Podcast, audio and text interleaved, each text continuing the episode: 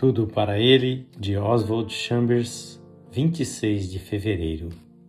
Nossas dúvidas sobre Jesus. Respondeu-lhe ela: Senhor, tu não tens com que atirar a água, e o poço é fundo. João 4:11. Você já se surpreendeu pensando o seguinte: as maravilhosas verdades da palavra de Deus realmente me comovem, mas ele não pode esperar que eu consiga praticar e aplicar todos esses ensinos em minha vida. Quando se trata de confrontar Cristo mediante seu padrão de qualidade e habilidades, nossas atitudes refletem certa superioridade religiosa. Concordamos que seus ideais são nobres e que nos impressionam, mas acreditamos que de fato não possam ser verdadeiros, nem que as coisas que ele diz possam tornar-se realidade. Cada um de nós pensa algo semelhante de Jesus em uma ou outra área da nossa vida.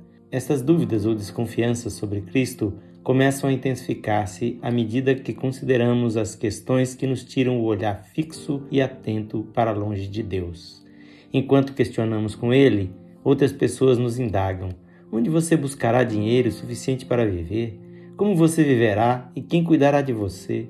Ou ainda, nossas inseguranças começam em nosso íntimo quando dizemos para Jesus que nossas circunstâncias são um pouco mais complexas para Ele cuidar. E dizemos: é fácil dizer, confie no Senhor, mas a pessoa precisa viver. E além do mais, Jesus não tem com que retirar água do poço, não tem os meios para nos providenciar o que precisamos. Cuidado para não se afastar da fé e dizer: Oh, não tenho qualquer desconfiança em relação a Jesus, somente de minhas próprias inseguranças.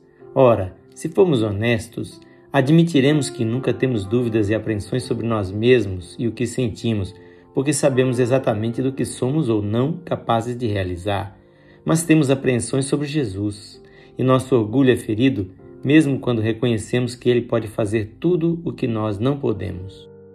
Minhas dúvidas surgem ao tentar esquadrinhar e compreender como Ele fará o que garante que pode fazer. Elas surgem das profundezas da minha própria inferioridade. Se detecto essas dúvidas em mim mesmo, devo trazê-las à luz e confessá-las abertamente. Senhor, Tive dúvidas a respeito de tuas habilidades e acreditei apenas nas minhas. Não acreditei em tua onipotência, apesar de meu pouco e finito conhecimento. Esta leitura é feita por seu amigo Pastor Edson Grando. Que o Senhor Jesus abençoe ricamente a sua vida.